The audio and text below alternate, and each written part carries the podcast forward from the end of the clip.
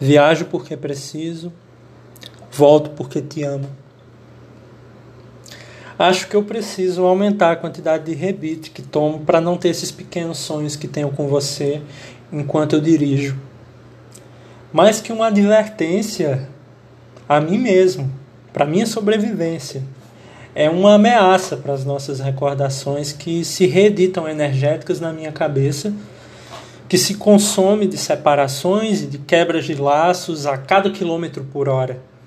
Às vezes eu me sinto demasiado egoísta Egoísta por te dar um beijo de despedida e ao mesmo tempo enxugar suas lágrimas. Essas lágrimas que caem sempre por minha responsabilidade de ir. Inclusive manchando aquela blusa azul que eu tanto gosto. E que, se eu não me engano, fui eu que comprei em uma dessas viagens longas, sabe? Que eu faço pelo sul, meio perdidas, onde eu tento me encontrar. E eu acabo sentindo culpa. Sinto culpa. Culpa por deixar o desalento capturar os sinais da tua alegria. Ao sair deixando espaços na casa, espaços esses sempre cheios de vazio e, consequentemente, esvaziando-me. Perco meu norte.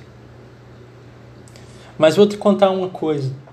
Antes de eu aprender a dirigir o primeiro caminhão que ganhei do meu pai, e antes de aprender a prestar mais atenção nas placas de trânsito, eu fui ensinado a lidar melhor com partidas e a achar natural todas as defluências da chegada.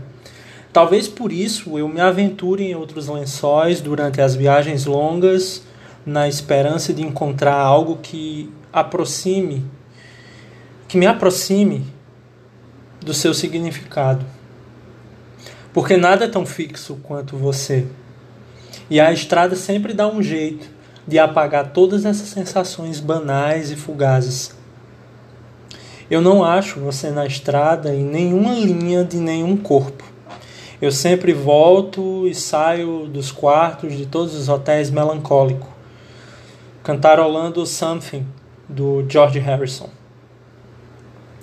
De todas as minhas chegadas inseguras, a última foi a mais maluca de todas elas. Porque por eu nunca me dar conta de como a distância me fez distante, te encontro em volta em lençóis que não são mais meus. Mas até nos braços de outro, outra, você continua bonita como meus olhos te deixaram da última vez.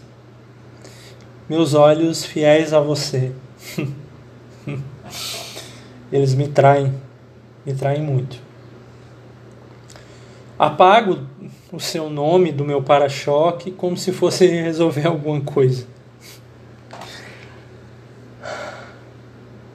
E, e eu eu ainda sei que a bagagem mais pesada que eu carrego é o seu nome, que agora se apaga, se acende, se apaga, se acende, se acende, se apaga, aqui, dentro da minha cabeça. Sabe como aqueles grandes letreiros numa rua, numa rua de Nova York? Aquele grande letreiro que jamais passa despercebido eu acabo pegando de volta o meu caminhão, acelero e corro para outros lugares que não se parecem com você. Tento pensar que por esse caminho ou por aquele outro que eu faço, você nunca passou, ou talvez nunca vai passar. Você nunca passou pelo Nordeste do Brasil, por exemplo, nem pelo Norte. Mas ainda assim nada muda.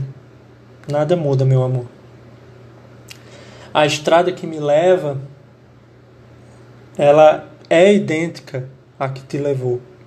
E por isso hoje, nesse instante, eu prefiro partir do que chegar. Mas saiba que eu viajo porque preciso. E um dia Quem sabe? Não sei ao certo.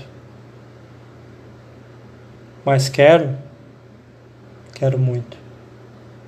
Volto porque te amo.